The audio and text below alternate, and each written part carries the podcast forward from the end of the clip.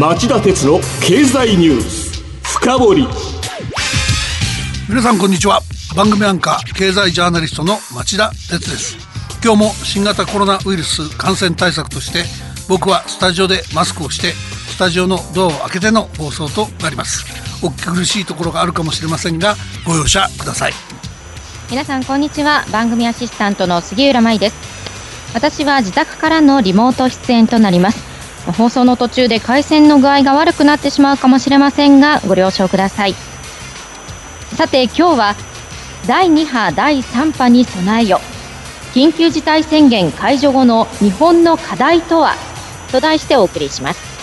新型コロナウイルス対策特別措置法に基づく緊急事態宣言について安倍政権は昨夜39件を即日対象から外すことを正式決定しました。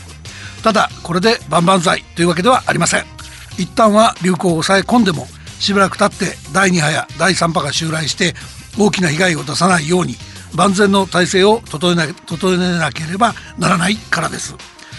失礼。では何が大切か。今日はそういった話を整理してお伝えしましょう。それでは CM の後町田さんにこの問題を深掘ってもらいましょう。町田鉄の経済ニュース深掘り資産運用をお考えの皆様運用は日本株式だけで十分と思っていませんか？話題のスマートフォン、電気自動車、インターネットでのショッピングなど、周りは外国企業で溢れています。大和証券では、お客様の資産に外国株式を加えた運用のご相談を受けたまっております。アメリカをはじめ、ヨーロッパ、アジアなど、世界およそ20カ国の外国企業の株式に投資が可能で、各種情報も豊富に取り揃えております。外国株式は大和証券。これを機会にぜひご検討ください。外国株式のお取引は株価の変動、為替相場の変動等による損失が生じる恐れがあります。また、お取引にあたっては、契約締結前交付書面等を必ずよくお読みください。登録番号関東財務局長金融商品取引業者第108号の大和証券株式会社がお送りしました。今日の深掘り。杉浦さんまずはおさらいです。昨夜の政府決定をまとめてください。はい。政府は昨日夜開いた対策本部で重点的な感染対策が必要な13の特定警戒都道府県のうち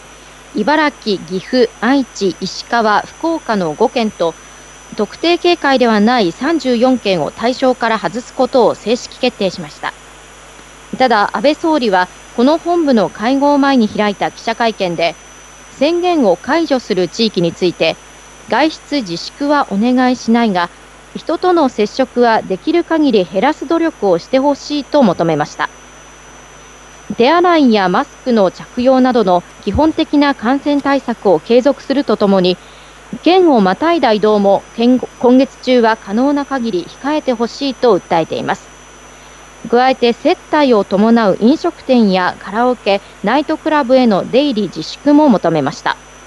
また企業に対してはテレワークの推進や時差通勤などの継続を要請しました。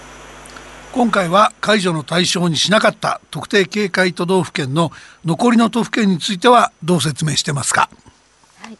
東京、神奈川、埼玉、千葉、大阪、京都、兵庫、北海道の8都道府県については当面、緊急事態宣言を維持するとしましたが可能であれば宣言が期限を待つことなく21日にも解除するとしています一方、政府とは別に大阪府は昨夜開いた対策本部会議で独自基準を達成したとして休業や外出自粛要請の段階的解除を決めました。京都と兵庫も大阪と歩調を合わせるとしています。残りの都府県も成果を上げているとして解除に前向きに取り組みたいということですよね。ただ総理は今頃になって休業要請に罰則などを伴う強制力がない現行法の問題点について言及必要であれば躊躇なく改正も視野に入れたいと述べましたうんその話題はよく覚えています。政府が4月初めにかけて緊急事態宣言を出しても罰則がないので効果がないと優柔不断な説明をしていた時期に町田さんはそんなことを言うのならば3月に新型インフルエンザ対策特別措置法を改正して現行法に新型コロナウイルス感染症を対象に加えた際に合わせてその改正もしておけばよかったんだと憤慨していましたよね。安倍総理はどうして今頃になって議論を蒸し返したんでしょうか？あの中にあるのは第2波第3波への警戒感じゃないですかね。総理は会見で気を気を緩めた途端一気に感染が広がると。感染の再拡大に警鐘を鳴らしてましたよね。あの文脈で捉えればいいんじゃないかと思います。はあ、第2波や第3波のリスクというのはそんなに高いんでしょうか？歴史を振り返ると大正時代に流行したスペイン風邪のようなすごい例がありますスペイン風邪っていうのは1918年から20年にかけて流行した当時の新型インフルエンザで全世界の感染者数はおよそ6億人。死亡者数が2000万人から4000万人に達したと言われています。日本でも3回の大流行に見舞われています。東京都健康安全研究センターによると1918年8月からえー、2020あごめんなさい1921年7月までに3回の流行があり合計で2380万人が感染して38万8700人が亡くなったと言いますちなみに当時の日本の人口は5500 5500万人ぐらいですから国民の43.3%が感染し0.7%が亡くなった計算です。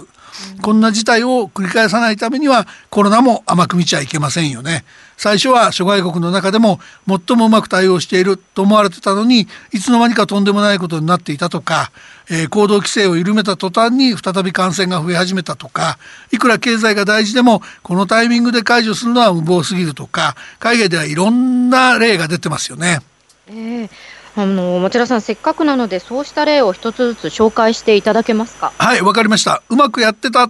はずなのにいつの間にかおかしくなったっていう代表例はシンガポールだと思います。シンガポールは人口570万人の小国ですが2003年の SARS 重症急性呼吸器症候群で33人が死亡した苦い経験があり新型コロナ対策は初動から迅速でした。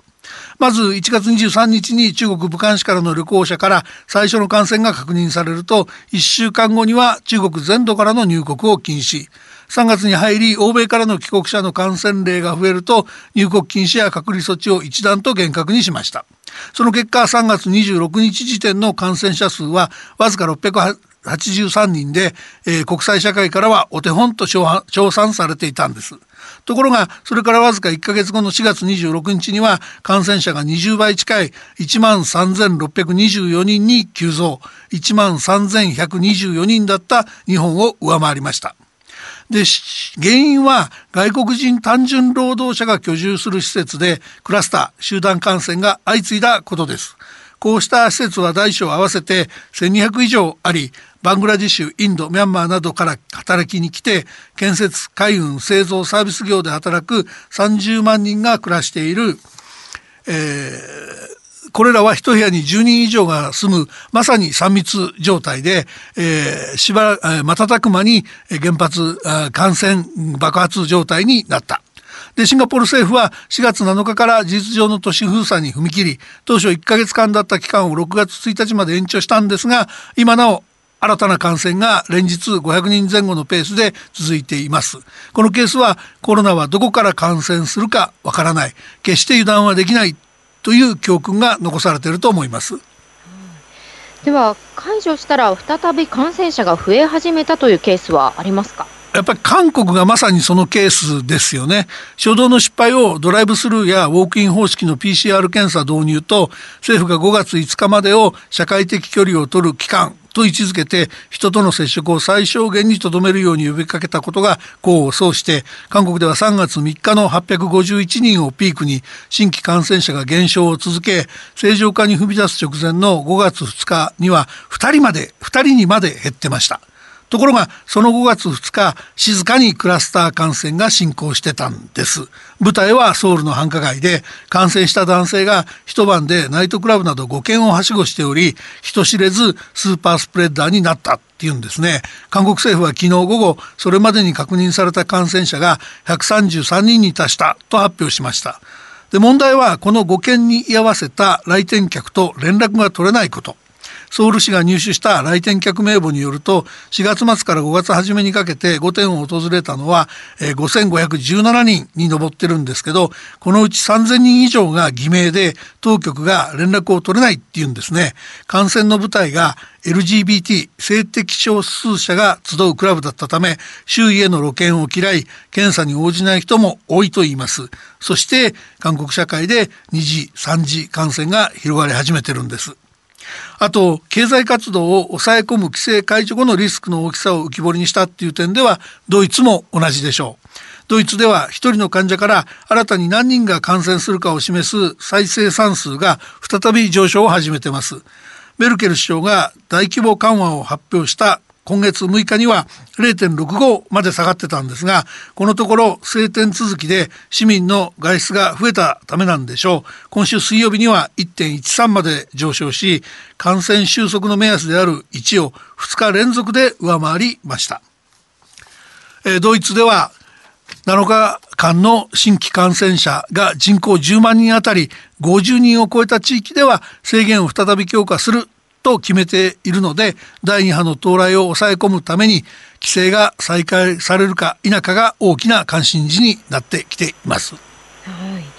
それから経済のために無理に規制を解除しているケースは、まあ、夕方4時からの町田鉄の経済ニュースカウントダウンでお伝えしたようにアメリカとロシアということでしょうか？はいそういう理解でいいと思います。特にロシアの例は水曜日まで1日あたりの新規感染者数が11日連続で1万人を上回っていたにもかかわらず、え、その9日目にあたる月曜日に3月から続いていた非労働日期間を終了したので労働者は働くことを強制されるようになっちゃった。無謀としか言えない話だと思います。新規新型コロナウイルス感染症がこれほど蔓延してしまうと感染の完全な収束まで行動制限を続けるってことは不可能です。そんなことをすれば失業が大量発生して生活に困って自殺する人が増えかねません。できるだけ感染を抑えつつ手探りで経済活動を再開しまた感染が増え始めたら行動制限をする。こういう手しかないわけですね。特効薬ができるまで締めたり緩めたりを繰り返すことになると見られています。